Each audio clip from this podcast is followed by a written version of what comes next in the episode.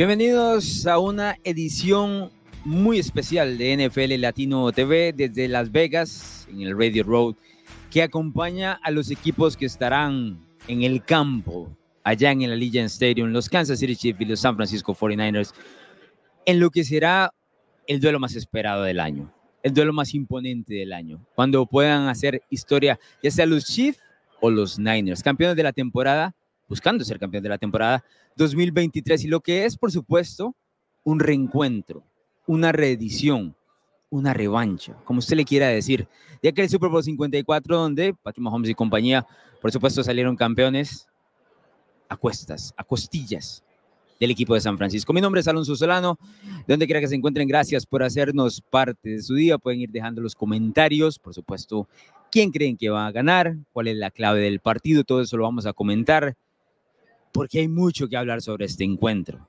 A pesar de que pasan días y días, carajo, aquí en Las Vegas parece que pasa un mes a diario, esperando ese partido para ver quién va a coronarse con el trofeo Lombardi.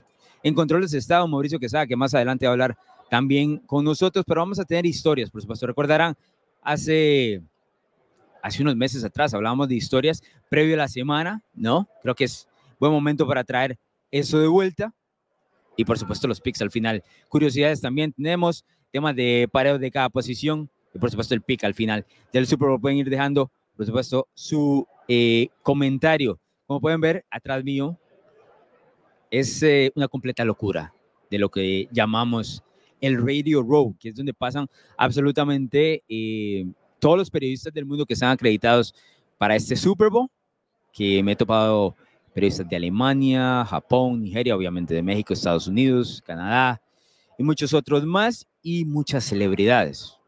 Y por supuesto jugadores de fútbol americano que usualmente anda por aquí. Em, ¿Cuáles son los más famosos que he logrado ver? Nada más para, antes de entrar al tema de las historias y demás, eh, el jugador más famoso, por lo menos, obviamente, Joe Montana andaba por acá. Eh, el anterior GOAT, definitivamente andaba por acá, ya que sus San Francisco 49ers andan eh, buscando todavía ese trofeo Lombardi número 6. Desde que lo dejó, junto con Steve Young, no han podido sumar otro. Josh Allen pasó por aquí hace media hora. Carajo, grande el tipo, grande Josh Allen. Quiero verlo aquí, ¿eh? No aquí precisamente en Radio Row, sino quiero verlo en un Super Bowl yo a Josh Allen. Yo creo que es la, la mayoría de aficionados del fútbol americano quisieran, tiene demasiado talento como para no estar eventualmente en un Super Bowl. Ya vimos a Joe Burrow, por supuesto vamos a Patrick Mahomes regularmente. Le toca a Josh Allen. Lo hace muy bien Josh Allen. va a ser honesto, crearle un abrazo, porque como perdió en playoff y como ha perdido en playoff en los últimos años, difícil eh, para los Buffalo Bills y, compañía. ¿Quién más pasó por aquí de las? Bueno, aquí estoy viendo. Damar Hamlin está pasando al frente mío en este momento. También vimos, más adelante estuvo el show de Pat McAfee, que está por aquí a mi izquierda estuvo la Dwayne Johnson, la Roca. Eh, ahí sí se formó un círculo del carajo, ¿eh? Es probablemente el más famoso de todos los que han estado aquí en Rated Row.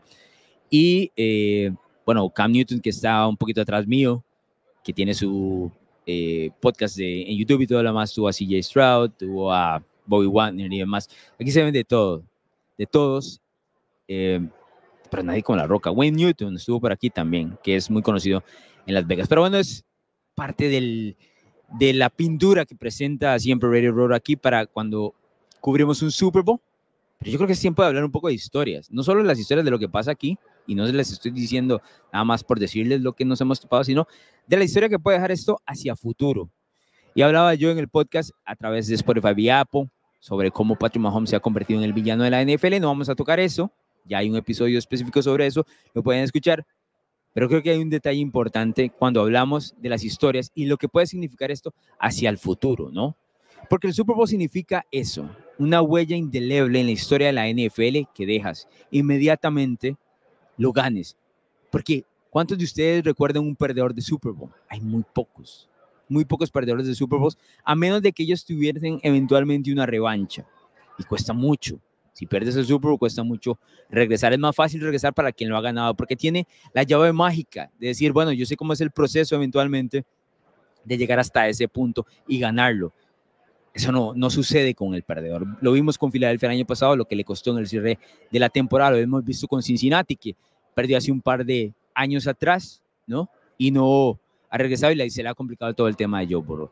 Yo creo que la historia de este Super Bowl, podría yo decirlo así, la que me atrae, lo primero que pensé cuando vi que el pareo era San Francisco y Kansas City, lo primero que pensé fue en George Kittle. Y recordarán aquel video, ¿no? Eh, donde está en Miami y Kittle dice, voy a regresar a este escenario. Voy a regresar a este escenario con venganza. Curiosamente, el destino hace cuatro años atrás lo vio del lado equivocado en el último cuarto cuando Kansas City puso 21 encima del equipo de los Chiefs. Pero ¿qué pasa? Que Kittle tiene la oportunidad hoy de redimirse. Y no solo de redimirse, carajo, sino que van a tener enfrente precisamente al equipo que lo venció. Veamos el video de Mauricio Quesada, porque eso a mí fue lo primero que se me vino a la cabeza. Veamos qué fue lo que dijo George Kittle. Apenas estaba perdiendo, no había terminado ni siquiera el partido en las laterales. Muchos de ustedes conocen este video, pónganme la atención. I will be back here. I will be back here, I will be back Eso es lo primero que se me viene a la cabeza a mí, George Kittle. Porque carajo, para mí ese San Francisco era mejor que Kansas City. Es más, para mí ese San Francisco fue el mejor de toda la temporada. Y pasó como nada en playoff, en postemporada. Recuerdan aquella paliza que le pega a Green Bay, ¿no? También le pega a Minnesota en ese camino. Este San Francisco es diferente. Se me hace de menos calidad en el costado específicamente defensivo. Curiosamente, es diferente, menos calidad en el costado defensivo, pero tiene mejor mariscal de campo. Lo que presenta Brock Purdy en temporada y media es superior a lo que presentó, lo presentó perdón, Jimmy Garoppolo en su momento. Y esa es parte de la historia de San Francisco. Con, conquistar el sexto anillo ya por fin, pero de la mano de Purdy. Que yo no sé por qué muchos de ustedes tienen sentimientos encontrados con Purdy. El tipo ha mostrado lo que puede hacer. Y lo hizo muy bien en postemporada en el juego contra los Packers, a pesar de que le costó los primeros tres cuartos. El último cuarto logró sacarlo. Y luego lo hizo contra Detroit, regresando en el marcador, especialmente utilizando sus piernas, pero también haciendo pases bastante importantes en momentos cruciales, que es lo que se le pide al mariscal de campo. Entonces, para mí parte la historia de este Super Bowl son los Niners, que yo los vi el día del Opening Night y carajo, tengo una admiración yo por este equipo. Es decir, yo los veo venir y son una constelación de estrellas y les facilita mucho el hecho de que el contrato de Purdy sea tan de poquito dinero que puedan pagarle a Divo Samuel, que eventualmente puedan jugar con el futuro contrato de Brandon Ayuk, que esté George Kittle, que no sabemos si va a ser agente libre, si lo va a dejar San Francisco el próximo año, ¿no? Y que pueda pagarle, por supuesto, en defensivo a varios jugadores que curiosamente no han dado la talla. Para mí el San Francisco del Super Bowl 54 era mejor. Pero carajo, están a un partido, están ahí a nada. Si muestran lo que mostraron contra Filadelfia, entrando a diciembre, va a ser muy difícil de detener. Hablaremos de eso, de los pareos y demás. Ahora, ¿qué es lo que pasa? Que su mejor versión contra Filadelfia coincide con la peor versión de los Eagles un mes después. Entonces, le bajamos un poco el crédito, ¿no? Pero imaginen la historia, lo que puede significar Brock Purdy campeón del Super Bowl. Pongámonos hace un año atrás, poquito, un poquito más atrás de un año, ¿no? En la final de la Nacional, todo el mundo preguntaba, Alonso, ¿usted como esa por y crees que lo pueda lograr? ¿Crees que el tipo tenga lo necesario? Yo creo que esa pregunta, si bien es cierto, un porcentaje todavía está en el aire porque no ha ganado el Super Bowl, demostró ante Detroit y ante Green Bay que en momentos apremiantes lo puede lograr, ¿no? Y va a ser una historia solo comparable, imagino yo, con la de Kurt Warner cuando ganó el Super Bowl con los Rams ante los Tennessee Titans en 1999. Kurt Warner, por supuesto, undrafted, no pasó por el draft, eh, se lesiona Trent Green entra Warner y vuela la ofensiva de los Rams. A nivel aéreo específicamente, y aquel eh, apodo y sobrenombre de Greatest Storm Turf. Yo creo que solo esa es comparable con la de Brock Purdy. Por ahí podríamos decir un poco la de Tom Brady por ser pick 199, ¿no? También entra por la lesión de Drew Bledsoe, el equipo encamina el rumbo y gana el Super Bowl. Estamos hablando de, de tres tipos que en su momento recibían muchas críticas porque la gente no creía en ellos, específicamente el tema de Purdy y el tema de Brady. Con Warner la gente no tenía tanto, no sé que muchos no recordarán eso, pero no tenía tantas dudas porque los números de, eso, de esa los Rams eran imponentes. Pero también otra de las historias de San Francisco Y aquí sí voy a quitarme y ponerme la camiseta a los Niners, que yo no soy fan de San Francisco en general, me gusta la organización, pero relativamente apoyo a este equipo por Kyle Shanahan. O sea, no podemos vivir un mundo donde una mente tan brillante como la de Kyle Shanahan no gane un anillo de Super Bowl. Yo me cuesta creer que Kyle Shanahan no va a ser campeón de Super Bowl, porque eventualmente en 15 años, y me, o sea, pasa muy a menudo que, por ejemplo, yo que soy, que, que soy un poco viejo, ¿no? Y tengo que pelearme con las generaciones que van creciendo, porque se les olvida que hay una historia, ¿no? Y dice, ay, lo mejor que vi hace cinco minutos es lo mejor que existe. ¿No? Entonces imagínense tener que discutir, y, ustedes que en este momento, 15 años más adelante, tener que discutir con eh, aficionados crecientes de la NFL y dicen, no, no, es que Kyle Shanahan no lo pudo lograr, no, no pudo ser campeón del Super Bowl. Entonces no merece estar en el panteón, no merece ser Salón de la Fama. No es un momento para discutir si es Salón de la Fama o mucho menos, pero un anillo le ayudaría a quitar todos los fantasmas. Y por supuesto ayudaría a San Francisco eventualmente hacia el futuro con la, con la posibilidad del contrato de Brock Purdy, y que sigue siendo este Mr. Relevant, de seguir sumando jugadores claves y poner en esto una racha interesante hacia el futuro. Porque San Francisco, si hubiese ganado el 54, ellos dirían, carajo, estábamos listos para una dinastía también. ¿Por qué? Porque ahí estuvieron, ahí nomás ahí han estado. Hace un par de años atrás, cuando los Rams ganaron, recordarán una intercepción, así que la baja cualquiera en las manos de Jackie Start y se le cae, ¿no? Se le cae la intercepción. Y entonces los Rams regresan, de, si no me equivoco, 10 puntos atrás y logran llegar al Super Bowl y vencen a los Cincinnati Bengals. Si hubiesen ganado el 54, hubiesen tenido la oportunidad de hacerlo en el 56 eh, llegaron a la final de la Nacional en el 57, perdieron con Filadelfia con la lesión de Brock. Han estado ahí, carajo. Han estado ahí y han sido oportunidades desperdiciadas de San Francisco de una u otra manera. No le quito nada a Kansas City, que ganó bien el juego del 54, especialmente Mahomes regresando, que lo hizo en todos esos playoffs. Pero vivir en un mundo donde Kyle Shanahan no es campeón del Super Bowl, ah, me cuesta. ¿eh? Y estoy siendo, me estoy inclinando completamente de ese lado.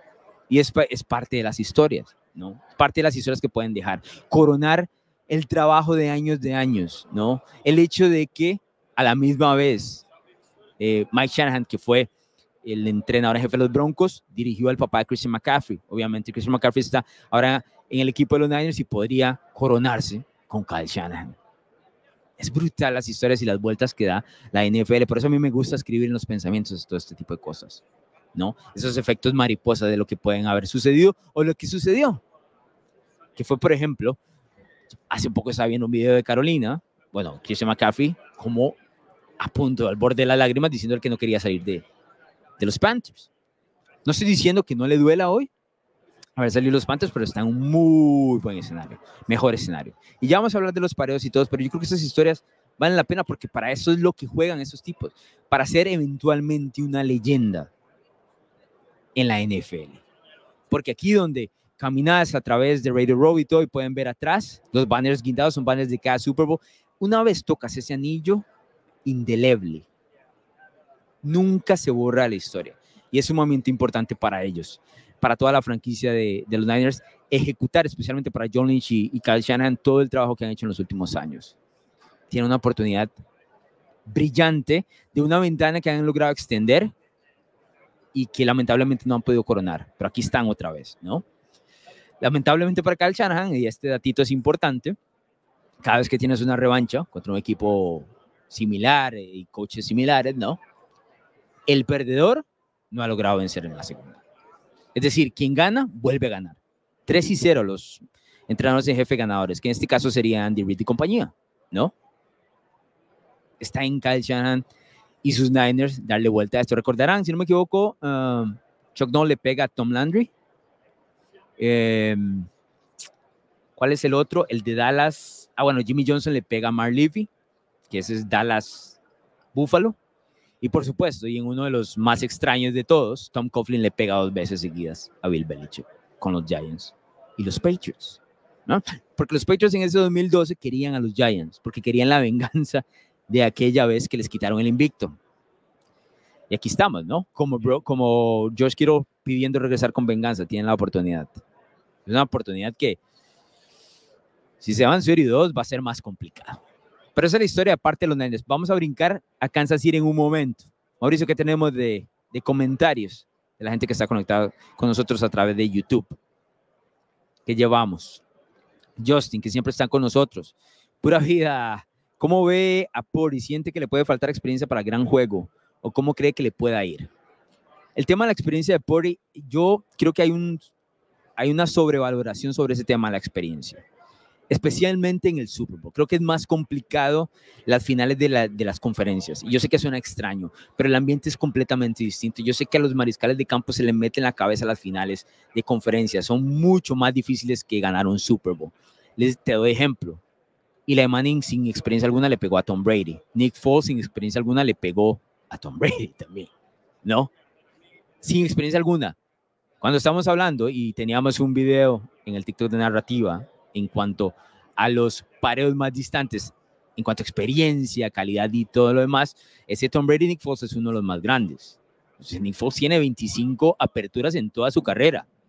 Y Tom Brady, todas las estadísticas del mundo. Y aún así los Eagles ganaron ese partido. El equipo mejor preparado es el que eventualmente gana este tipo de juegos. La experiencia no juega tanto. Una vez entres en calor. El tema con Pori, me parece a mí, es que en los últimos dos partidos le ha costado entrar en ritmo.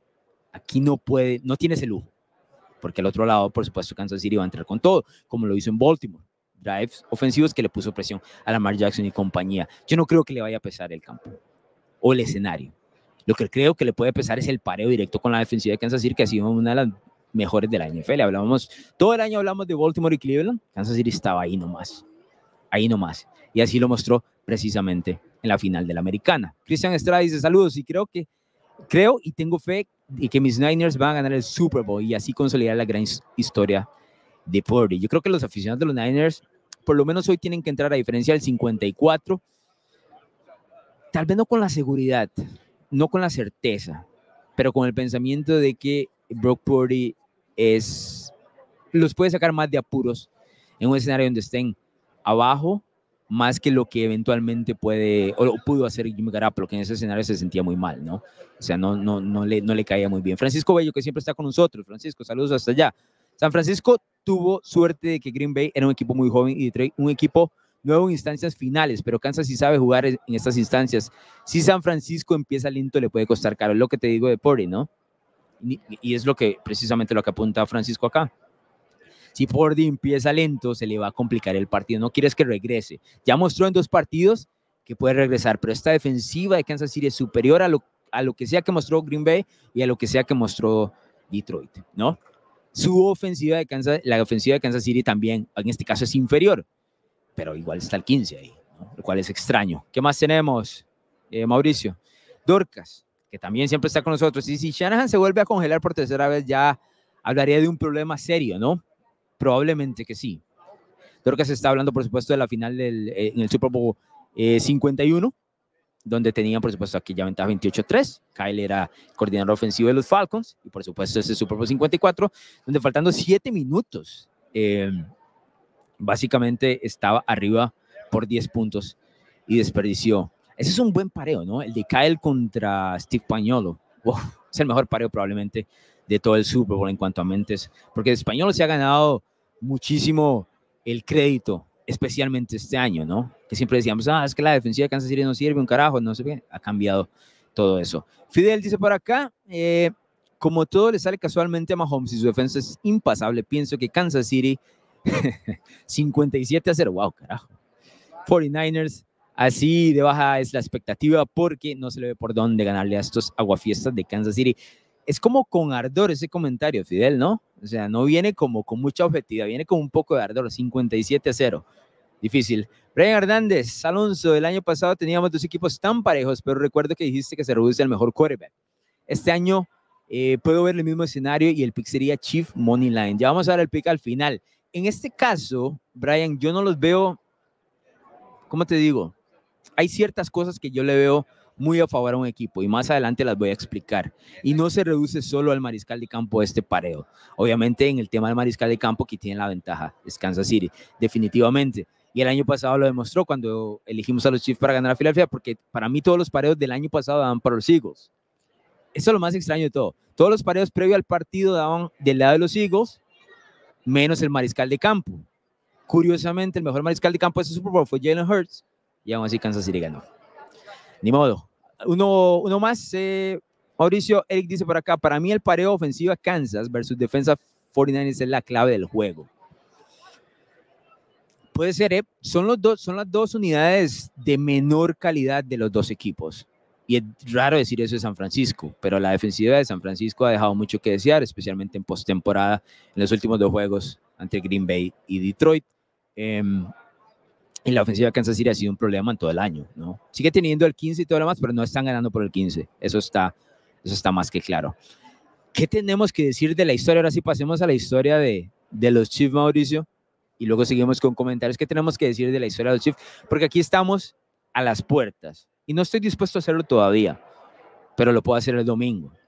Estamos a las, pues, a las puertas de la consolidación de Kansas City como la dinastía de la NFL en los últimos años. Como la siguiente dinastía después de los Patriots. No estoy dispuesto a ponerlo todavía, ¿eh? Estamos con que son el equipo más dominante de la liga. Estamos completamente de acuerdo. Pero dinastía mínimo requiere tres anillos de Super Bowl. Y eso es lo que precisamente van a tratar de buscar el próximo domingo. Tres anillos de Super Bowl. Porque imaginen en el escenario de que pierdan, ¿no? Y son cuatro llegadas al gran juego. Pero ¿qué pasa? Reparten dos y dos no se siente tan bien. 3 y 1, perfecto, estamos de acuerdo. Tres Super Bowls en los últimos cinco años. Es una dinastía, definitivamente. 2 y 2, no tanto, ¿eh? No tanto. Que son el equipo más dominante de la NFL en los últimos cinco años, no hay nada que decir ahí. Estamos todos de acuerdo. Pero dinastía hasta que ganen el domingo. Y están a un partido de lograrlo. En un año que yo escribía, pero ya en noviembre, que por eso yo quería hacer el, el manifiesto de, de la temporada de la NFL y narrativa X, ¿no? ¿Por qué? ¿Qué pasa? Que el manifiesto dice, nada de lo que pasa en septiembre, octubre y noviembre importa, de diciembre en adelante. Porque en noviembre yo escribía y lo escribí en una red social, y dije, este es el peor equipo de Kansas City que hemos visto en la era Mahomes. Si los equipos de la NFL dejan que este equipo llegue y gane el Super Bowl, le debería dar vergüenza. Y aquí estamos, ¿eh? Aquí estamos. Otra vez con los Chiefs en el Super Bowl. Pero aquí está a las puertas de historia completa, porque entonces siempre que se mencionan temas de dinastía, hablamos de diferentes décadas, ¿no? Los Steelers en los 70s, cuatro anillos de Super Bowl. Los Niners en los 80s, cuatro anillos de Super Bowl. Los Dallas Cowboys en, 1900, en los 90s, tres anillos de Super Bowl. Los Patriots en la primera parte de los 2000, tres anillos en cuatro años. Y los Patriots en la segunda parte, de los, bueno, en la parte de los 2010, tres anillos en cinco años. es una dinastía doble, ¿eh? Es una dinastía doble. Estuvieron dos partes de dinastía así de, de loco es lo que hicieron en New England. Y aquí está a las puertas Kansas City de hacer otro. Y además de consolidar a Andy Reid como uno de los mejores entrenadores en jefe de, la historia de la NFL. Andy Reid al inicio de los años 2000 llegó a cuatro finales de la conferencia nacional y las desperdició tres de ellas. Cuando ya llegó por fin al Super Bowl le tocó que enfrentarse a Tom Brady, a Bill Belichick y compañía, y no pudo meter las manos en ese partido. Al final perdió 24-21, el partido se ve más cerrado, pero la verdad es que no lo fue. Además, contó con la mala suerte de tener a Trevor Owens lesionado en ese partido, que estuvo intratable, por cierto, a pesar de, recuerdo bien, esa lesión que tuvo en la pierna. Pero entonces Andy Reid decía, siempre va a ser este entrenador jefe que llega ahí a las puertas y no puede ganar los partidos importantes. De pronto, Kansas City llega y hace un cambio con Buffalo, lo cual es muy curioso que sea Buffalo el equipo que hace el cambio, saltan en el draft y eligen a Patrick Mahomes en el 2017. Para el 2018 Mahomes estaba reventando la liga. Para el 2019 ya eran campeones del Super Bowl y toda la historia alrededor de Andy había cambiado porque había conseguido su mariscal de campo ideal. Porque los coaches plantean y planean todo lo que quieran, pero los que tienen que ejecutar son los jugadores. Quien te ganan los Super Bowls o te pierden los Super Bowls son los jugadores, eso es todo son los que reciben los golpes, los que leen las jugadas, los que tienen que ejecutar, eh, atrapar el pase, todo lo que tienen que hacer, ¿no? Y Andy Reid por fin se encontró a Patrick Mahomes y ahora está a las puertas, ya no de ser ese entrenador jefe que si lo puede ganar o no, vea cómo ha cambiado la narrativa, ¿eh? que aquí en este podcast nos encanta el tema de las narrativas. Ahora es sentarse en la mesa con los mejores entrenadores en jefe de la historia, ¿no? Los Lombardi, los Belichick, los Landry, Shula, que Shula solo tuvo dos Super Bowls y no pudo ganar con Damarino, pero ahí, ahí estamos, ¿no? Este tipo de entrenadores en jefe lo pondría por lo menos en esa mesa, que siempre nos encanta eh, hablar del tema de que se sienta o no se sienta en esa mesa. Sí, si lo gana Andy se sienta en la mesa de ser uno de los mejores entrenadores en jefe de la historia. Definitivamente para mí actualmente es el mejor entrenador en jefe de toda la liga. Y ese paso adelante. Además, que cuenta con un, un récord, y lo tenía aquí por aquí el dato, absurdo, cuando tiene 12 días o más para preparar un partido. Voy a ver si lo puedo encontrar. Porque es prácticamente intratable y ya lo habíamos visto lo hemos visto siempre que vienen los Chiefs de, de bye week, ¿no? 31 y 7, Andy Reid. 31 y 7 con 12 días de descanso. Eso no le sirvió el Super Bowl 55 cuando perdió con los Buccaneers, hay que dejarlo claro. No le sirvió en el Super Bowl que perdió contra New England cuando los mencioné. Pero 31 de 7, straight up, es decir, ganando partidos. Ha ganado 31 de 38 juegos con 12 días de descanso. Es abrumador ese dato de parte de los Chiefs. Y eso me indica a mí que, por supuesto, Andy Reid gana, tiene un puesto en esa mesa, come y que come bastante, al ah, muchacho, ¿no? Come, come en esa mesa que mencionamos. Y por supuesto, también hay que pasar al tema de que Travis Kelsey, quiera si o no, va a ser nombrado uno de los mejores tres a las abiertas de toda la historia de la NFL, dependiendo del ranking, la persona que te hable, uno, dos o tres, ¿no? El, el, el tema de Kelsey es un poco polémico por lo que él hace en el campo, ¿no? Porque Tyren, y ese es el nombre, es porque Tight tiene que estar pegado para jugar como Tyren al final de la línea ofensiva, ese es el lente de la línea ofensiva, y tiene que estar pegado tight. Ese es el, el juego del Tyren, ¿no? Técnicamente Travis Kelsey no hace eso, ¿eh? De hecho, Travis Kelsey, yo lo escribí en unos pensamientos, no sé si fue este año o durante la temporada baja, pero Travis Kelsey se me hace uno de los, eh, ¿cuál, cuál, uno de los, podría decirlo, a ver, uno de los trucos que tiene Kansas City en el tope salarial, que la gente no habla mucho de eso. Porque Travis Kelsey es pagado como Tyren, tipo no es un Tyren, te juega como un enorme slot receiver, te juega como un wide receiver las veces que quiera y no recibe el dinero que merece, la verdad.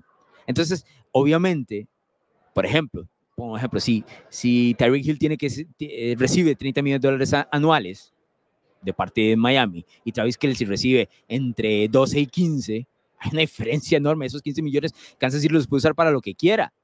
Pero la producción es exactamente la misma, si no es que es superior la de Kelsey a la de Tyreek Hill en Miami. Ese, ese truco, ese hueco, eh, ese el loophole que llaman en inglés en la línea pequeña, es lo que hace que Kansas City pueda seguir ganando y por supuesto poniéndola. Entonces, si ganan ahora los Chiefs, en cuanto a historia, Travis Kelsey pasa a ser uno de los tres mejores talentos de, la historia, junto con, me Tony González y obviamente Rob Gronkowski, pero también ahora sumaría los anillos. No, porque una de las ventajas que tiene Gronk sobre Kelsey son los anillos. Gronk tiene cuatro, que tiene dos.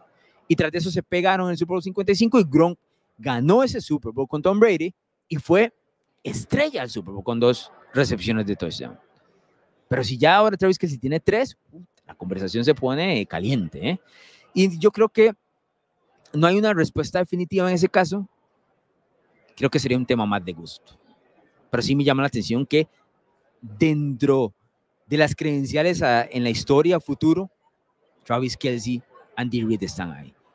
Y por supuesto, el último punto de toda la historia de los Chiefs a nivel ofensivo y demás debe ser Patrick Mahomes. Que yo lo, lo mencionábamos, creo, Mauricio me hace una seña, pero creo que lo mencionamos cuando, cuando los Chiefs llegaron al Super Bowl ahora, que yo decía que yo considero que Mahomes está ahora arriba de Peyton Manning en el ranking histórico. Lo habíamos mencionado. Imagínate ganar un Super Bowl el domingo. Ahora se pone con tres anillos. Hagamos las cuentas para ver si me sale bien. Terry Bradshaw tiene cuatro. Joe Montana tiene cuatro. Troy Aikman tiene tres. Tom Brady, por supuesto, allá arriba, ¿no? Entraría un, en una lista exclusiva Mahomes, porque no está Peyton Manning ahí. Obviamente no está Aaron Rodgers, no está Drew Brees, que son tremendos, Mahomes estaría ahí apenas a los 28 años de edad. Eh, Mauricio, ¿me corregís? ¿Empata o supera a Manning? Creo que supera a Manning en cuanto a playoff, victorias de playoff. Supera a Manning y lo supera en anillos y en la misma cantidad de Super Bowl de toda la carrera de Peyton. Si Mahomes gana el Super Bowl, hay que ponerlo en el podio, ¿eh? Número 3, quiera sí o no. Porque ahí va. Y no ha terminado, ese es el punto. yo no estoy listo para la conversación con Tom Brady no es necesario. El otro tipo está en otra galaxia. pero este va en camino y no pasa nada en decirlo. Va en camino y va en camino sostenido de otra galaxia. Van a haber muchas cosas hacia futuro que van a cambiar. Travis Kelsey tiene 34 años de edad. Se mencionaba que Andy Reid quiere, por ahí está pensando un poco el tema del retiro y demás. Yo no creo que se vaya a retirar. Nadie se retira cuando tienes a Patrick Mahomes como mariscal de campo, ¿no? Y puedes seguir sumando victorias. ¿Y qué va a hacer Andy Reid en la casa, carajo? Si a él lo que le gusta son comer hamburguesas y llamar jugadas de touchdown, de eso es todo, ¿no? Entonces, ¿qué se va a retirar? Pero sí, sí es cierto, ahora tiene un equipo joven, eh, su arma más importante se está volviendo un poco vieja. Sigue ejecutando fantásticamente Travis Kelsey. Pero si hay, si hay algo que confiar en los Chiefs es el hecho de que han podido evolucionar con las diferentes partidas de sus eh, estrellas que se van, específicamente el caso de, Terry Hill, ¿no?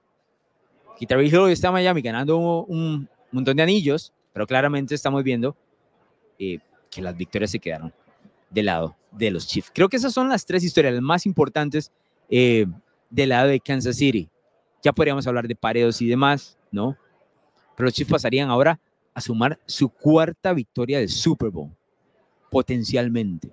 Y ya los pone en otro panteón como una de las franquicias no solo históricas, sino históricamente ganadoras. Porque los Chiefs aparecieron, por supuesto, en el Super Bowl 1. Entonces, son una de las historias de, los, de las franquicias que iniciaron esto. Pero el hecho ya tener cuatro, que te pone ahí a un pasito de Dallas, que está con cinco, y tenés al mariscal de campo para, para no solo empatar a Dallas, sino superarlo. ¿no? Creo que te pone a la misma par de los Giants, que tienen cuatro, también y buscando también a San Francisco, imagínate, ¿no? La ventaja que tuvo San Francisco, que, es, que entraba a la era Patrick Mahomes 5 a 1. Se podrían poner 5 a 4 en cuanto a ellos. Entonces, esas son historias que son legados de, de Super Bowl que la verdad es que yo tengo que decirlo, para una persona que creció viendo NFL Films, es lo que vale. Es lo que vale. ¿no? Los legados de estos tipos que son absolutamente fascinantes. Mauricio, comentarios, ¿qué tenemos? Eh, ah, bueno, tenemos una imagen de, los más campeones. veámoslos. Así no tengo que estar bateando. No creo que ande tan perdido. Obviamente, New England y los Steelers tienen seis. No, no, vamos a corregir, Mauricio, aquí. Arriba está el 12, ¿no? Con siete. Tom Brady tiene siete. Los Patriots tienen seis, los Steelers tienen seis. Dallas con cinco, que se han quedado desde 1995. San Francisco tiene cinco, se ha quedado desde 1994 y los Packers y los Giants, como los mencionaba, con cuatro. No me vayan a saltar los aficionados de los Packers. De aquí estamos del mismo lado. Fue que se me olvidó, ¿eh? Nada más. Aquí estamos del mismo lado. Ya vestimos la misma camiseta, solo se me olvidó Green Bay. Pero esos son los equipos eh, más ganadores en la historia de, de la NFL. Tenemos eh, comentarios. Mauricio, ¿qué dice la gente de estas historias que tenemos eh, rumbo al Super Bowl 58? Alejandro Salazar dice, así como lo pasó Andy Reid, tarde o temprano Kyle Shanahan puede ganar un Super Bowl, se necesita un quarterback eh, para ese paso extra, 100%. De hecho, ahorita que, que bueno, dice Alejandro, pero eh, el paso que sea después porque le voy a Kansas está bien, no pasa nada. Ahora que lo, lo, lo, menciona Alejandro, me dejaron este comentario, carajo, voy a ver si lo puedo buscar porque quiero darle crédito eh, a este tuitero que, que me envió el tweet y la verdad es que él decía, es que no lo voy a encontrar, tengo 5 mil mensajes por aquí. Pero el punto era, y me disculpo por, por, por no encontrar el nombre, pero él me decía, ¿eso consideras que Kyle Shanahan es Andy Reid antes de Patrick Mahomes? Sí, sí. Por lo menos su narrativa anda ahí cerca, ¿no? Porque Andy Reid no podía ganar. Eso es lo que se le decía y esto es lo que se le dice de Kyle Shanahan. Son mentes ofensivas absolutamente brillantes que se toparon en su momento con una hegemonía más grande que ellos, más grande que ellos. En el caso de Andy Reid, en los primeros años de, la dinastía de los Patriots y ahora Kyle Shanahan, con esta posible, digo, posible dinastía de los Chiefs hasta el domingo con la posibilidad de consolidarse. ¿Qué tenemos más, Mauricio? Comentarios. Dice Alejandro, ya lo habíamos visto. Dice Fabián Vargas. Saludos, Fabián. La verdad es que sí quisiera que ganara por su historia, pero Mahomes es Mahomes y Chiefs tiene lo necesario para ganar sin ser un super equipo. Esa es la diferencia, ¿no? Cuando hablábamos de la experiencia, yo creo que no es una experiencia de mariscal de campo, sino una experiencia de quienes saben jugar este tipo de, instancias. Y Kansas City se comió a punta de colmillo a Buffalo y se comió más todavía a punta de colmillo al equipo de Baltimore. Le falta uno más que sería San Francisco. Eh, los Niners me parece que son otro animal porque ya han estado aquí, a pesar de que perdieron ese partido precisamente. Dije, dice José Ayala, totalmente de acuerdo. Primero deben de ganar para hacer una dinastía. Ahí estamos, ¿no? Yo no, yo no sé por qué existe esta prisa por coronar a todo el mundo, ¿no? No es necesario. Eh, una vez lo ganen, le, damos el crédito sin ningún problema. Allen Valverde, nuestra peor temporada sigue siendo mejor que la de todos sus equipos. Y si cada partido que jugamos nos ponen de underdogs, muchas gracias. Eso solo nos alimenta más y más. Echa que, que Allen mencionó esto, ¿no? Tengo aquí el dato.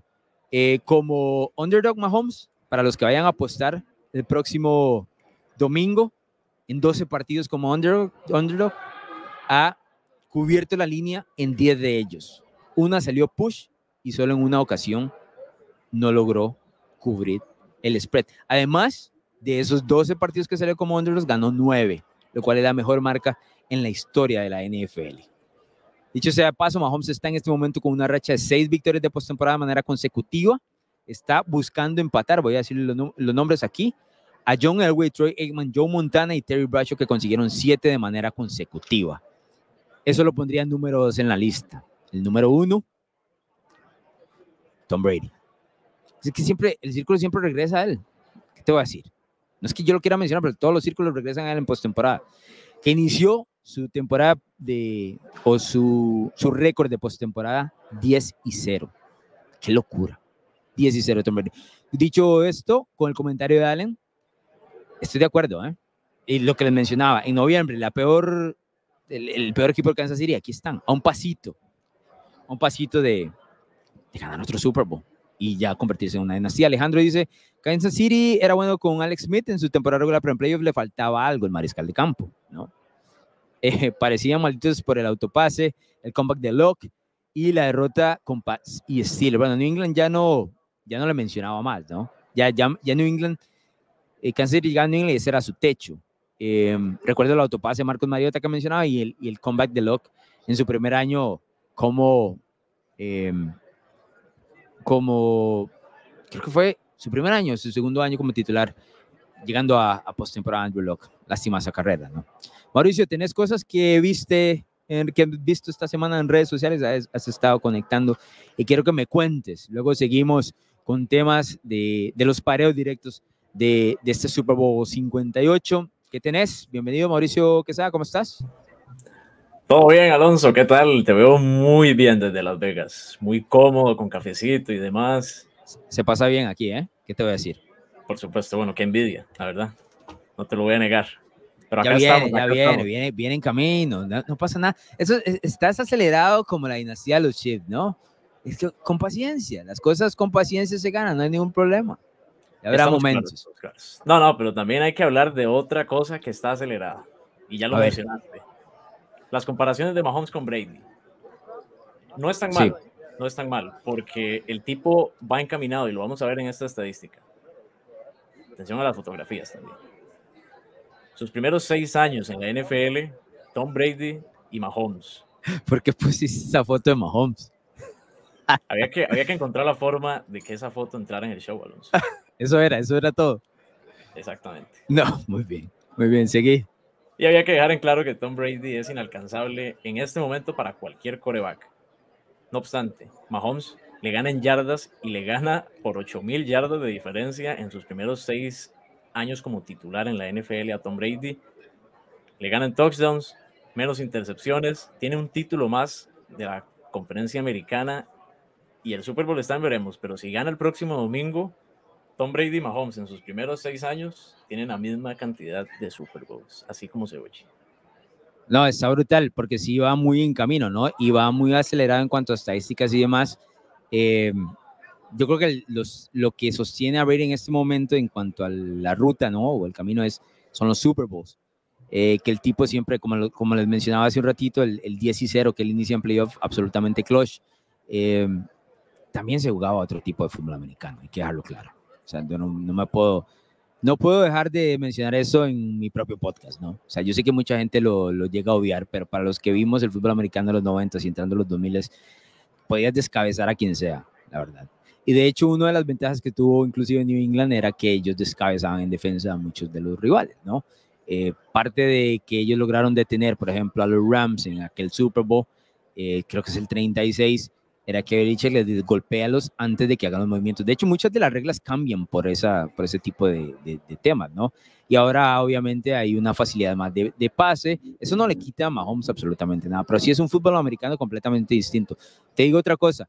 Eh, cuando estaba volando a Las Vegas, un vuelo bastante largo desde Costa Rica, em, me puse a ver varios Super Bowls, ¿no? Obviamente vi el 54 para recordarlo y vi el de 1900, creo que es el 88, el Super Bowl 23 entre los Niners y los Bengals. No solo era otro fútbol americano, la puntería y la puntería y especialmente la ejecución, ¿no? La fineza de ejecución es muy distinta a la de ahora. Sea, ahora estamos viendo, y es como todo, es una evolución del deporte, ¿no?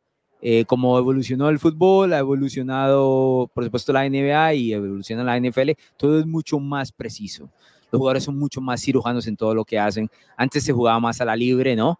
Eh, eso no quita que esos jugadores hayan sido buenos, eh, muy buenos en, en, en, el caso, por ejemplo, de Montana y Jerry Rice, ¿no? Pero sí hay una diferencia de, de cómo se juega y eso le facilita que, eh, todo eso le facilita que Mahomes ponga esos números. Eso no le quita que el tipo es absolutamente brillante, brillante. Esa es la realidad, pero es, es, un buen dato. Es una, liga, es una liga más pasadora y eso es cierto pero estos chips sí tienen cositas como esos equipos que uno, que uno seguía de, de, antaño, que parecen otro deporte totalmente, y tienen cositas de los Patriots también, eso que mencionabas antes, de llegar a golpear antes de que tuviera el balón, que de hecho lo hablábamos, que lo hicieron la Jarius Sneed y Trent McDuffie en el partido contra Dolphins, con Tyreek Hill, y también esta parte del juego por tierra que han podido establecer, y eso es algo nuevo, eso es algo de este año, con Isaiah Pacheco, por el finales del año anterior también. Pacheco toca el balón 20 veces por partido. Sí, especialmente en postemporada se le ha dado eso más. No, no es muy común en, el, en, la NFL. Es, la evolución de, de, Kansas City a través de, a través de los meses, ¿no? Tratar de encontrar qué, en qué son buenos y, y, en qué les está faltando. Yo creo que ellos se dieron cuenta, y eso lo podríamos tocar en el tema de los pareos y demás, ellos se dieron cuenta que tenían problemas de, a, a, la hora de sostener, por ejemplo, la cobertura sobre Mahomes, eh, Donovan Smith y Juwan Taylor en los tackles, que hicieron muchas penalidades, especialmente Taylor, luego ese contrato de 80 millones de dólares. Ellos no han dejado de, de agarrar lo que pasa es que obviamente es más permisivo el, el dejan jugar un poquito más en, en postemporada, ¿no? Entonces no le han pitado, no, no le han marcado tanto estas faltas. Y con el tema de Pacheco, yo siempre pensé que si Kansas City iba en algún momento a dar vuelta a la página y decir, bueno, no, no soy los Chiefs del año, de años anteriores, Pacheco tenía que ser el camino, ¿no? Juego de defensa, correr el balón, eso es eh, un poco de la vieja escuela, ¿no? Como mencionaba. Exacto. Sí. ¿Qué más tenemos? Bueno, una manera de, posible de ganarle a los Chiefs pensás que es esta? Correrles el balón con McCaffrey, que ha sido. Ha tenido, ha tenido una temporada de MVP, eso es lo cierto. No lo va a ganar porque es un premio de corebacks, pero esto dijo Mike Martz. Ese, Mike Martz era el coordinador ofensivo de ese show, eh, The Greatest Show on Turf de los Rams que mencionamos hace un ratito atrás. Eh, y que se quedó también, luego fue el entrenador en jefe eh, de los Rams y pierde en ese partido contra, contra el el entrenador en jefe. Yo estoy de acuerdo que ese es el camino, correr el balón, tienes a Christian McCaffrey que hace lo que sea, tienes el mejor diseñador de juego por tierra de toda la NFL en Kyle Shanahan. Ese es el camino. Lo que pasa es que los Chiefs también van a estar esperándolo, ¿no? Eh, creo que van a hasta cierto punto decir, bueno, darle el balón a Brock Purdy para decir, ok, gáname el juego. El tema es que Purdy tiene muchísimas opciones, como digo, eso, es un, a nivel ofensivo tiene eh, jugar superestrellas, ¿no? Eh, Josh Samuel, Ayuka se ha vuelto loco esta temporada. El problema es la protección, que también vamos a ver en los paredes más adelante, pero sí estoy de acuerdo. Es más, te digo, si Baltimore hubiese corrido el balón, el partido hubiese tenido otro desenlace en la final de la americana, lo cual es una absoluta locura que sean los Ravens el equipo que hayan eh, decidido no correr el balón, ¿no? Pero esos son los errores que cometen los coches. Yo por eso me quedo un poco decepcionado de, de la actuación de los Ravens en ese partido, especialmente del lado de John Harbaugh, de no corregir algo tan obvio, ¿no? Ahora, con lo mismo, entonces, ¿crees que los 49ers pueden hacerle 20 puntos a los Chiefs el domingo? No, no, no quiero contestar esa pregunta porque va atado a mi, a mi pick, la verdad. Pero. Bueno, vamos a ver. Puede ser que una de las razones de la que está al pick es precisamente que Purdy, si anotan más de 20 puntos, los 49ers está 20 y 0. ¡Wow! ¡Qué buen dato ese! Más de 20. Más de, 20, y ganás. Exacto, esa es la clave. Vamos a ver, el Super Bowl siempre es diferente y pueden, son las primeras veces de muchas cosas. Purdy no sabe todavía lo que es perder en playoffs. Claro, bueno, se le otorga la derrota contra Filadelfia, pero no es correcto otorgarle. Él no la jugó, ¿no? O sea, no terminó todo, todo el partido. En las últimas dos temporadas tiene cuatro victorias de, de playoff. Wow. Más que Tom Brady, Joe Burrow, Paul Warner, Dan Marino, Patrick Mahomes. Y en sus primeras dos temporadas, es, en sus primeras, dos, temporadas. correcto. correcto. Wow. Sí, porque Mahomes gana la divisional y luego pierde la americana. Él había sido uno de los sembrados, ¿no? Eh, en ese momento. Creo que Kansas City fue sembrado número uno ese año, en 2019, con la derrota de los Patriots en casa contra Miami, si no me equivoco, aquel partido que se saca de la manga eh, Ryan Fitzpatrick y demás. Pero 20 puntos es un, es un, buen, es un buen número, es un buen número, la verdad. Vamos a eh, ver si te dice dudar un poco con el pick, a ver qué pasa al final. Mm, honestamente se ajusta, no va a decir nada, más adelante, porque si no me canto, pero este y tengo, tengo el marcador, pero no es el que yo creo que va a suceder. Pero bueno, ¿qué más tenemos? Bueno, vamos a alejarnos un poco de la parte deportiva, vamos a pasárnosla bien. Con el color del uniforme del Super Bowl que salió a inicios de esta semana, los 49ers van a jugar de blanco, los Chiefs van a jugar de rojo. El equipo que gana de blanco, que juega de blanco, es el que tiene mejor porcentaje de victoria en el Super Bowl, con un 65%. Todo el resto de colores están del 50 para abajo. Y además, en los últimos 19 Super Bowls, el equipo que juega de blanco ha ganado 16. Claro. ¿Qué es lo que pasa? Uno de esos tres fueron precisamente los 49ers contra los Chiefs hace cuatro añitos. Sí, ese tema, ese tema del blanco sonaba mucho antes cuando tuvieron una racha, si no me equivoco, fueron como 13 años de manera consecutiva. Además que Brady se rompe. siempre jugaba de blanco. Los dos que sí, si no me equivoco, sí, si no me equivoco, eh, se rompe, los que jugó azul sí los perdió. Eh, bueno, con Eli, porque ellos juegan azul el primero, juegan azul el segundo contra Carolina, luego blanco, ahí empieza la racha. De hecho, es en ese partido contra los Panthers que inicia la racha. Y luego termina la racha contra Filadelfia. Ellos juegan de blanco contra Filadelfia. Eh, pierden. ¿Cuál es el detalle? Que San Francisco jugó de blanco, ¿no? Contra los Chiefs en, en el 54. Ahora, sé que ese, ese, pesa más que el otro, pero si queremos jugar cábala también, los Chiefs perdieron de rojo contra los Bucks, ¿no? En el 55, o sea, Tampa era el blanco en ese momento, jugó toda la postemporada blanco. Ellos eran los locales técnicamente, ¿no? Bueno, técnicamente y realmente, ¿no? Pero sí, cuando está Tom Brady en la ecuación, como que todo se jode, puede ser. Sí, ese, sí, como que se destruye absolutamente todo, pero igual eh, sí es bueno ese, ese dato del blanco. Yo lo estaba a ver si San Francisco, carajo, o sea, algo se va a tener que romper, ¿no? Si, si la revancha de Kyle Shanahan, ¿no? Que ya hablamos, están 3 y 0 los entrenadores en jefe que ganan, o eventualmente que San Francisco suma otro para el lado de los blancos, que definitivamente, como das ese dato, tiene un buen porcentaje de, de victoria en el Super Bowl. ¿Qué más tenemos? ¿Qué pasa en el Super Bowl? El Super Bowl es rompe quinielas, rompe todo, y el Super Bowl es de jugar cosas absurdas, y Las Vegas hace fiesta este año más, porque es en Las Vegas. Mm. Nos jugamos hasta el color del Gatorade. Así están los momios para el color que le van a tirar de Gatorade a Andy Reid o a Kyle Shanahan.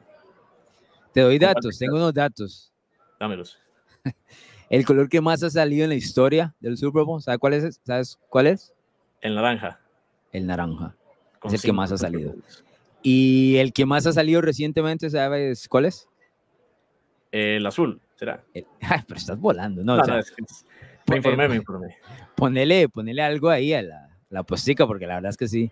En los últimos años, sí, también el azul es el que más ha salido. de vez en cuando se ve el, de vez en cuando se ve el agua, pero muy poco, ¿no? Te voy a dar un dato adicional. El hecho de que Kylie Shanahan ha dicho que su Gatorade favorito es el naranja. Ah, spoiler ahí entonces, ¿no? Eso nos da un, nos da un poquito de qué pasa si, si San Francisco gana va al naranja, ¿no? Y bueno, finalmente hay que quedarnos con la señorita del Super Bowl. la señorita del Super Bowl. Yo, ¿cuál carajo es? Ah, obviamente. Taylor Swift se ha apoderado de algunas apuestas y esta es la más llamativa de todas, a mi juicio. Momios para Travis Kelsey a proponerle matrimonio a Taylor Swift en el Super Bowl. Se paga más 300 el sí, menos 1000 el no, el Masí habría que pelearlo con la victoria de los Chiefs. Claro. O sea, no le vas a pedir derrota, no le vas a pedir en la derrota, ¿no? Está difícil. Totalmente. Eh, y final. Otras apuestas más, que incluyen algunas de Taylor Swift, como el, por ejemplo, si saldrá en pantalla durante el himno. Ajá. Ahí él sí es favorito. Creo que eso es de fijo. Sí, me, me, me llama la atención ese si es mencionada en el discurso del MVP, ¿no? También. Sí, Porque ahí por ahí Mahomes puede decir alguna tontería, ¿no? Que sé yo, siendo Mahomes el MVP si gana Kansas City. Yo creo que, que cualquiera que gane el MVP podría decir alguna tontería con, con eso. Está bueno, estas partes de las apuestas especiales, ¿no? Que tiene siempre los, los diferentes Super Bowl. Mauricio, pasemos a pareos, ¿no? Tenemos tema de, de pareos. Básicamente el, el, ejercicio a continuación es ver cuál de los equipos tiene algún tipo de ventaja de acuerdo a las posiciones. Eh, Mauricio sacó algunos datos que nos va a presentar a continuación porque sí es bastante interesante. Eh, a veces el fútbol americano lo tratamos de complicar y no es tan complicado, pero el tema de los pareos siempre es interesante. A ver qué tenemos, con qué iniciamos. Obviamente los mariscales de campo, eh, que estamos hablando de la experiencia de Patrick Mahomes, buscando su tercer anillo, Brock Purdy, debutando en un Super Bowl. Si vemos en cuanto a los, a los datos, estos datos son del 2023. ¿Me haces una seña, Mauricio, ahí? ¿Verdad? Es el 2023. Eh, Purdy tiene, tiene más yardas por pase, tiene mejor eh, porcentaje de pases completos, tiene más touchdowns. ¿Esos son por pase o por, eh, por son por pase o por totales, Mauricio? Creo que son por pase, ¿no? Y mira el rating de pasador. Sí, 31 pases de touchdown contra 27 de Mahomes. Y el rating de pasador es una locura. Hay gente que no les encanta el rating de pasador, pero bueno, es hasta cierto punto una medida eh, genérica que se utiliza en la NFL. Cuando hay una diferencia tanta como esta, yo creo que sí es vale la pena tomarle en cuenta. El rating de pasador de Mahomes en la temporada regular fue de 92.6 y el de Brock Purdy de 113.0, ¿no? Tremendo. Eh, los datos dan a favor de Purdy todo, ¿no? Todo la temporada 2023. Pero yo no le puedo dar la ventaja a Purdy. Y yo me gusta Purdy, pero no le puedo dar la ventaja. La ventaja en la posición de mariscal de campo definitivamente es de Patrick Mahomes.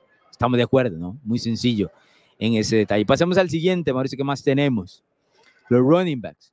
La ventaja, definitivamente le toca al que es, mencionaba Kyle Shanahan, uno de sus dos MVPs del equipo, el otro siendo Purdy. Eh, tiene más de 500 yardas, en este caso McCaffrey, además de yardas por intento superior, yardas totales, más de 2.000 yardas para Christian McCaffrey, y eh, en este caso 12 touchdowns totales más que Isaiah Pacheco. Ahora, el funcionamiento de Pacheco y McCaffrey es completamente distinto. O sea, McCaffrey carga con la ofensiva de San Francisco, Pacheco es una pieza a la ofensiva de San Francisco, ¿no? Es, eh, perdón, de Kansas City. Es completamente distinto.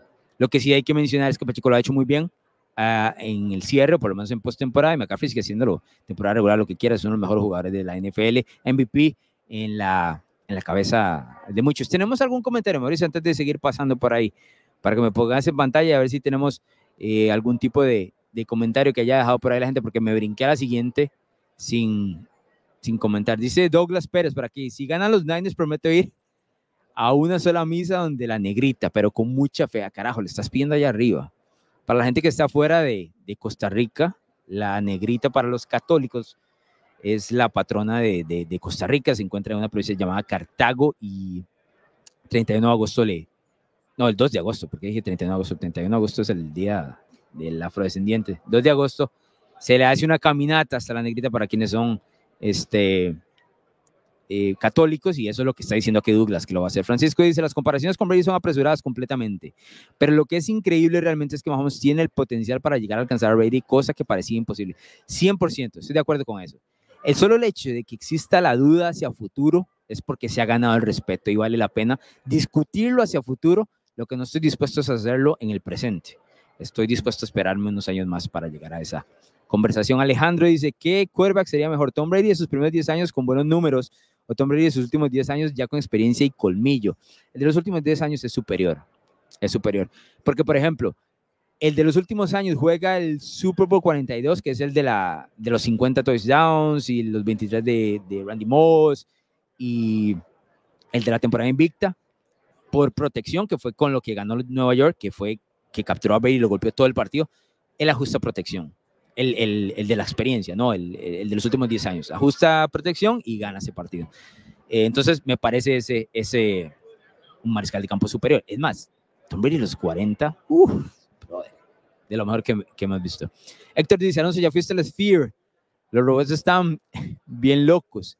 No sé con qué me mencionas el tema de los, de los robots. No he ido a los Spheres en este, en este viaje. Estuve aquí en agosto eh, viendo al Milan contra el Barcelona con mi hijo y sí, sí fuimos al Sphere entonces. Ahorita no me dado mucho tiempo, la verdad es que las mesas de póker me han absorbido un poquito, para qué decir que no. Marlon Arias dice por acá, buenas tardes Alonso, excelente cobertura, jamás eh, te podías eh, perder, me imagino yo un Super Bowl en Las Vegas, vaya locura. Será el Super Bowl más visto y con más dinero de por medio de apuestas. Saludos a los fans de la NFL en Acosta. Gracias por estar por acá, Marlon. sí, en Las Vegas era difícil decirle que no al Super Bowl. Eh, y Mauricio no me deja mentir. Toda la postemporada dije que no iba a venir. Y aquí andamos, ¿no? ¿Para qué? ¿Para qué les digo? ¿Para qué les miento? Sigamos, ¿qué otra posición tenemos en cuanto al pareo? Por ahora vamos dos y, eh, uno y uno, ¿no? Quarterback, Maris, eh, quarterback Kansas City, running back, en este caso el equipo de los Niners. Acá tenemos wide receivers. Rashid Rice contra Brandon Ayuk. Rashid Rice, por supuesto, es un novato. Eh, cuatro más recepciones para Rice, muchas más yardas para la que para mí es uno de los, uno de los blancos favoritos de Brock Purdy cada vez que marcan a Divo Samuel. Siete anotaciones para cada uno. Mire que no se habla de Richard Rice, ¿eh? Mire que no se habla de las anotaciones. Siete anotaciones para cada uno. Sí, Brandon Ayuk le gana en cuanto a yardas por recepción. Ayuk me parece superior en este caso, ¿no? Pero Rashid Rice es... O sea, lo que hicieron los Chiefs de eventualmente ir paso a paso hasta lograr poner a Rice en una posición de ahora sí convertirse en estrella o un poquito jugador importante, para no ponerlo estrella, jugador muy importante, en enero es fantástico. Eh, habla de todo el, el tema cocheo de, de Andy Reid. ¿Qué más tenemos, Mauricio? La siguiente posición, por supuesto, tiene que ser Travis Kelsey contra George Kittle. Más recepciones para Travis Kelsey, que es lo que les menciono, ¿no? El tipo es, me parece a mí, eh, no es un Tyrion de verdad no es una crítica sobre Kelsey, es más bien un beneficio a Kansas City por ser tan inteligente y utilizarlo de tal manera. Kiro bloquea y por supuesto sale a recepción, tuvo más yardas en este caso, me parece que Kelsey tuvo su peor temporada regular, sin embargo en postemporada ha sido eh, el mismo asesino de siempre, ¿no? Un touchdown más en cuanto a temporada regular, eh, Kiro hace más cosas, eh, Kelsey lo que hace es absolutamente brillante, voy a tener que darle así por un poquito, yo creo que Travis Kelsey es más importante para Kansas City que para San Francisco. Vamos dos y dos en este caso, ¿no? Eh, llevamos la cuenta, Mauricio, ¿estamos de acuerdo? Entonces, aquí sí no hay competencia, ¿eh? Chris Jones es uno de los mejores tackles defensivos de toda la NFL, comparado en este caso con Javon eh, Hargrave. Eh, pases defendidos, que son estos battles que los, los golpean, cuatro contra dos, tackles tuvo más Hargrave. Eh, más capturas de Chris Jones, que se perdió el inicio de la temporada por estar peleando algunos millones, que dicho sea paso perdió, pero tuvo 3.5 capturas más, eh, casi que el doble, de hecho más del doble de golpes al mariscal de campo. Chris Jones se me hace la clave de toda la ofensiva de Kansas City, obviamente, y yo sí creo, porque mucha gente, estuve viendo, no sé si tenemos más de línea defensiva, me decís Mauricio, si no, no, no hay problema, eh, porque yo sí creo que mucha gente, los defensivos, ok, lo vamos a ver, a nivel global, de la línea defensiva, la gente le pone a San Francisco superior.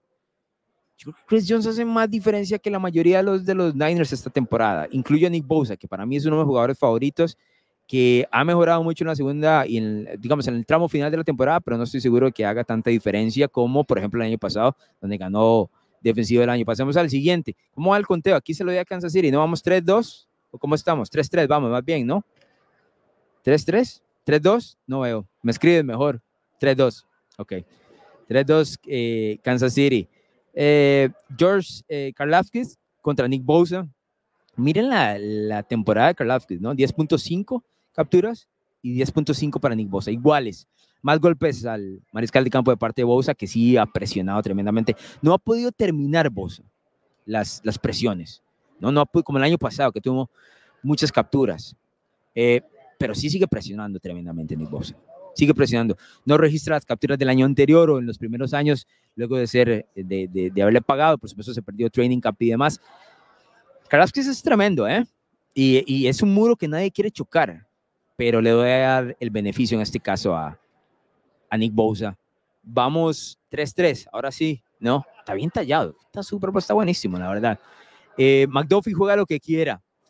Eh, McDuffie juega lo que quiera. Hay tres, cinco intercepciones de Charvarius Ward. Dicho sea paso, lo mencioné yo en Twitter. Charvarius Ward es el que está en el, en el estadio de la Legion. Cuando ponen a las estrellas, San Francisco tiene a Charvarius Ward y tiene a Brock Purdy. No tiene ningún sentido. Entiendo el tema de Brock Purdy, pero con tantas estrellas, en serio teníamos que escoger de defensivo a Charvarius Ward, que ha tenido un muy buen año, ¿eh? No les quito. Muy buen año. Pero de verdad, Charvarius Ward, no sé. Eh, ¿Por qué no pusimos a Darius Smith aquí? ¿Lo tenemos en la siguiente, Mauricio? Seguro. Pases defendidos de, de Charvarius Ward, 23 contra 7. Fumbles forzados. McDuffie anda por todo lado, ¿eh? 5 contra 1 a favor del de Kansas City. Sí, las intercepciones de San Francisco. Eh, ¿A quién le damos este? Creo que voy a tener que dárselo a Ward, pero cerrado, ¿eh? Si hubiera sido la, la Smith, hubiese sido, eh, se le hubiera dado empate. Se le hubiera dado empate pero está bueno, se lo vamos a dar a Charvarius Ward. Creo que va más directo con la Darius Smith, tengo que mencionarte, Mauricio. No está mal el tema de McDuffie porque ha sido bastante bueno. Pero lo que pasa es que Smith tal vez no tenga las estadísticas, ¿no? Em, pero el tipo lo que hace es secar a sus rivales. Eh, y aquella jugada contra Baltimore para la posteridad. ¿Qué más tenemos en cuanto a posiciones para este Super Bowl 58 entre los Chiefs y los Niners? Aquí sí no hay comparación, ¿eh? No hay. Es que es tremendo. Harrison Booker, el pateador contra Jake Moody. Eh, Moody falló en la final de la Nacional contra Detroit. Harrison Booker es, no decir automático, pero 94.3% de field goal con 60 yardas, el field goal más largo y 100% de efectividad. Tiene que ir para Kansas City, ¿no? Pero por mucho, por cierto, por mucho, por mucho. Eh, estamos 5 y 4, o terminamos 5 y 4 Kansas City, ¿es así? 5 a 3, Kansas City. Eh, el pateador tremendo. Y sí, voy a decir algo, porque no lo, no lo mencionamos. Creo que lo mencioné al inicio. Si, si hablamos de coaches, yo creo que se lo lleva eh, Kansas City también, ¿no? Andy Reid sobre Kyle Shannon. Yo no estoy dispuesto a poner a mucha gente encima de Kyle Shannon. No, estoy dispuesto, me rehuso. Aquí no hay nada que hacer. A mí, Andy Reid me vale toda la pena del mundo. Y en cuanto a coordinadores defensivos, por supuesto, Español es superior a Steve Wilkes, que está haciendo su debut en Super Bowl y demás. Español fue parte de la coordinación defensiva de los Giants en aquel Super Bowl 42 con el invicto en los Patriots, que no sé por qué salió tanto en este podcast, pero bueno, salió. Español hasta ha visto todo, lo que sea, ¿no?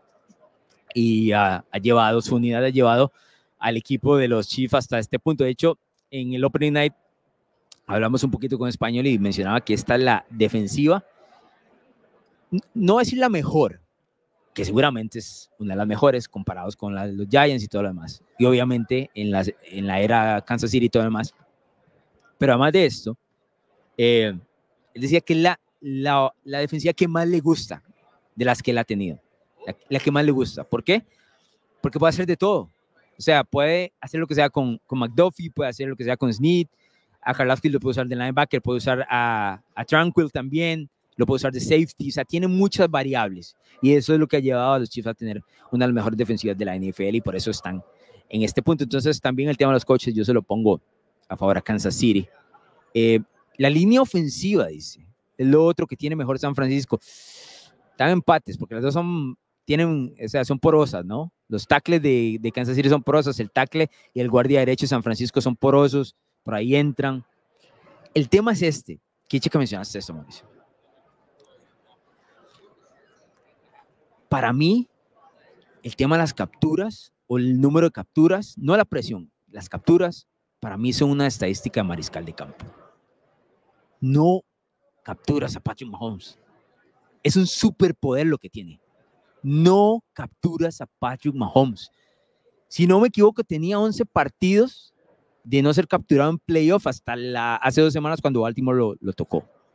No lo capturas. Es una es una estadística mariscal de campo. El tipo no solo es elusivo, es sumamente inteligente y esa es la evolución de Mahomes en los últimos dos años, que ya no lanza 60 yardas allá arriba a Terry Hill y resuélvame el partido. No, el tipo va poco a poco y tiene la paciencia y tiene estos checkdowns que tanto le criticábamos a Tom Brady. Mahomes está en el mismo escenario porque se ha vuelto un mariscal de campo bastante inteligente y hay que darle crédito a eso. Es la evolución, ¿no? Es la evolución. Yo siempre lo comparo a mí me gusta comparar entre diferentes deportes para la gente que nos escucha en Argentina no me va a dejar mentir, o la gente que sigue el básquetbol, cuando llegó Manu Ginóbili a la NBA le hundía el balón a quien sea en la cara.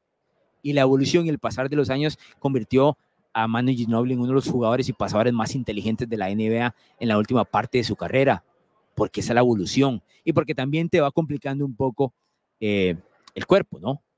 Eh, los años. Mahomes no ha llegado a eso, a pesar de que ya vimos que el cuerpo no lo ha hecho mucho en esa foto después de la final de la, de la americana, pero sí existe una evolución y un desarrollo eh, en su inteligencia y yo creo que es digno de destacar porque este es, este es el siguiente paso en la, en la carrera de Mahomes que queríamos ver y, y lo ha logrado con, con creces. Decime si tenemos algún otro comentario, si no ya vamos. Tenemos pick, hay que ir saliendo con pick, Mauricio, porque la gente quiere saber cuál es el pronóstico de este Super Bowl 58. Eh, Luis Humberto de la Peña dice, las yardas por recepción de Ayugi y Kiro son sobresalientes, 100%. Kiro eh, con, con espacios, uno de los mejores, bueno, Divo, que no, no venía en el, en el panorama, en el panorama que daba, que, daba Mauricio, eh, Divo Samuel, cuando con el las manos, clave, ¿eh? clave, absolutamente clave. El, el, el tema sí, sí tendrá eh, tiempo, en este caso Brock Purdy, para poder encontrar a Divo Samuel. Estoy seguro que, que de alguna u otra forma Kyle le va a querer, querer dar el balón. Viendo el Super Bowl 54, como les mencioné, venía en el vuelo viéndolo, Divo Samuel tuvo mucho toque de balón en la primera mitad del juego, especialmente corriendo el balón eh, pero en la segunda, como que la cosa se complicó, ¿no? Pero bueno, Mauricio, voy a dar mi pick y luego te voy a pedir que me des el tuyo, ¿no?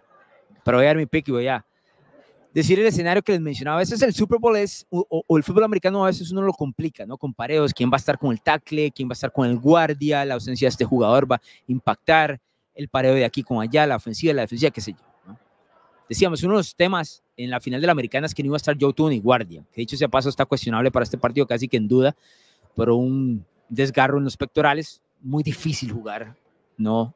A la hora de bloquear, empujando si no tienes, si no estás sano en esa parte, decía Andy Reid que es prácticamente imposible que juegue el domingo, no lo han descartado, pero no ha practicado en lo que va de la semana.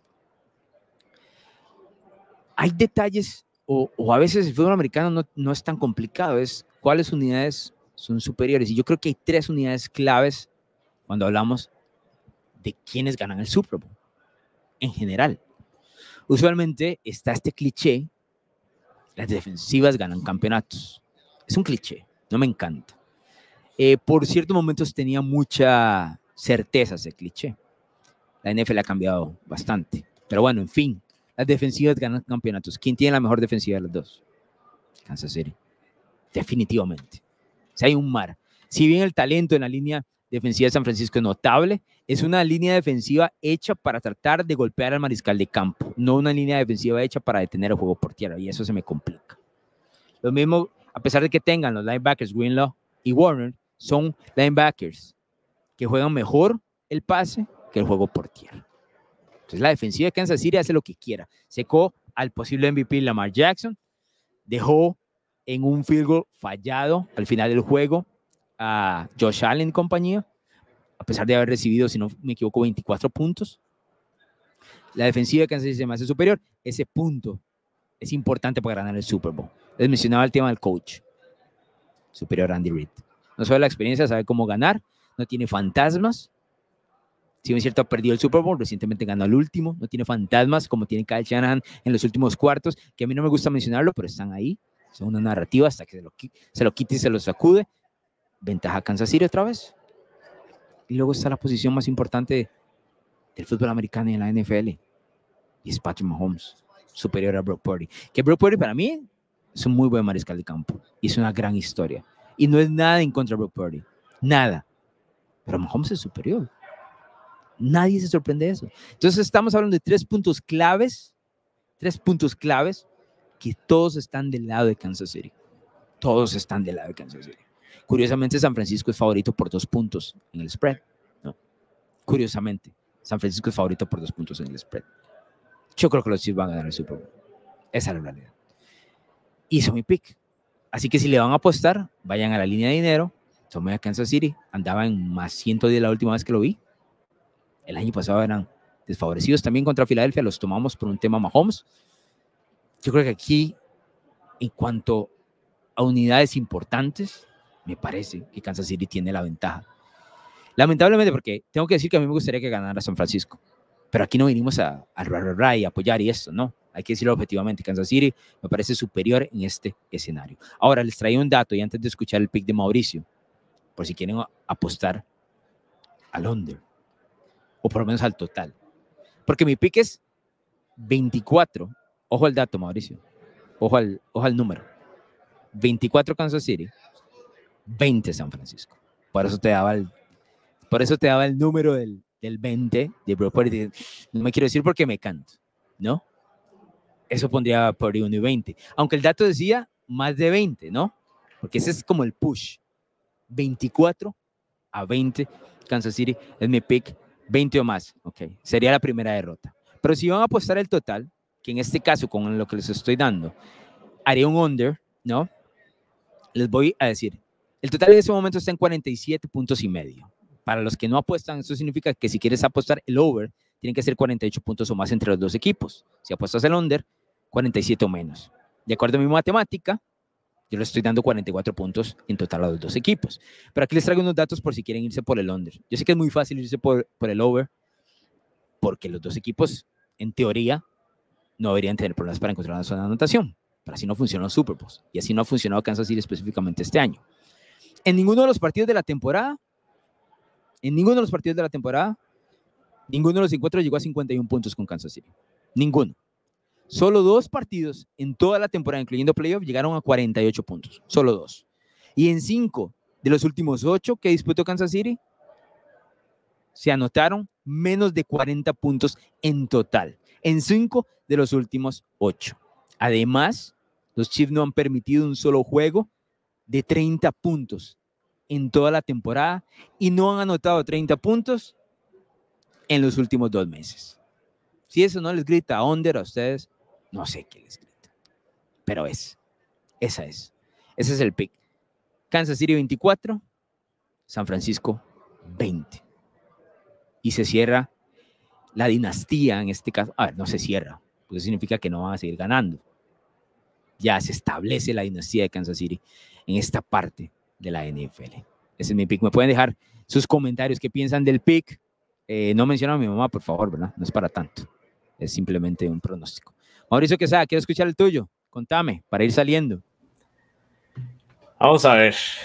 Te voy a decir, yo creo que los 49ers pueden establecer un ataque combinado, establecer el juego por tierra, correr fácil, esos pases de Purdy con Kittle, con ello por el centro, las pantallas con Divo Samuel, creo que todo esto lo van a poder hacer. Defensivamente van a poder cubrir personal a Mahomes. Los 49ers tienen la capacidad de presionar a Mahomes al presionar solo con cuatro. Creo que lo pueden hacer. Y dicho todo eso, creo que van a ganar los Chiefs. No, carajo, ¿por qué es esa curva? ¿Sabes qué pasa? Lo van a ganar con jerarquía, lo van a ganar con, e, con eso que es como intangible, con aura, con... El colmillo. Con colmillo, con jerarquía. Y lo van a ganar con, como vos lo dijiste, con una defensiva que es muy infravalorada, con un ataque que no ha sido el mejor este año, pero que supo cuándo encenderse. Me cuesta demasiado ir en contra de Es un ataque clutch, ¿no? Exactamente. Eso Entonces llevas a los Chiefs. ¿Tienes algún marcador en mente? Nada. Te voy a decir. Nada. Chiefs 21, 49ers 17. Wow, bajito. Bajito ese. Creo que va, de under, sí. Está bien. Es un, hemos visto otros Super Bowls y obviamente partidos con, con ese número no, no está para nada mal. Entonces llevamos en este podcast, llevamos a los Chiefs. Ahora, ya yo mencioné que a mí me gustaría que ganara San Francisco. ¿Quién te gustaría que ganara? Eso no es, o sea, no es nada personal, no es como que vas a estar apoyado. Eh, este no es un podcast de odio, no, está claro. Te voy a decir que como fan de los Packers me cuesta ir con San Francisco, pero quiero que ganen los 49ers.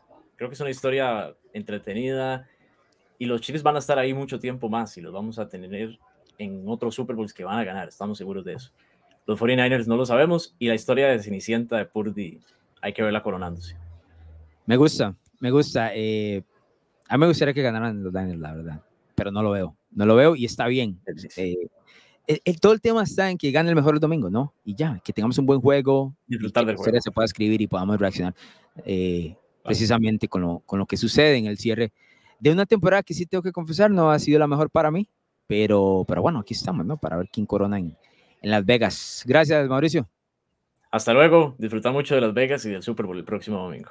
Sí, ya no me, tengo que salirme yo de las mesitas de póker, porque carajo, ayer me pegó una revolcada, pero bueno. Eh, decirle a la gente que estamos en Spotify y Apple también, ahí me pueden dejar las cinco estrellas. Si llegaron hasta este punto, dejen el like ahí en el, en el video, like, carajo, nos funciona muchísimo para el algoritmo, para poder llegar a más gente que disfrute el fútbol americano.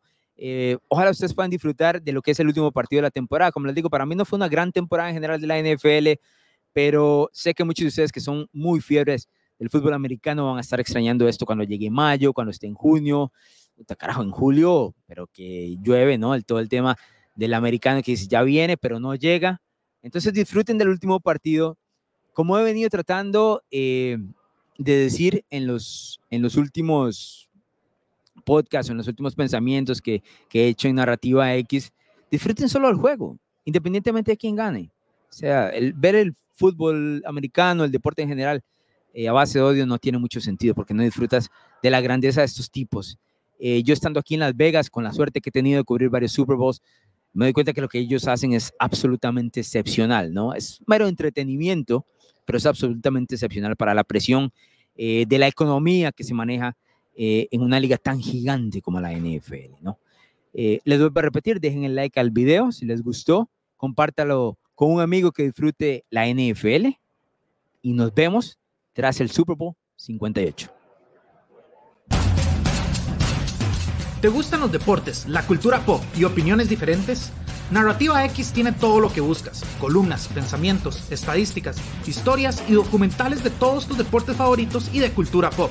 Todo contado a través de la pluma de diversos autores, con puntos de vista únicos y de cualquier parte del mundo. No busques más, Narrativa X es tu casa. Síguenos en Twitter como arroba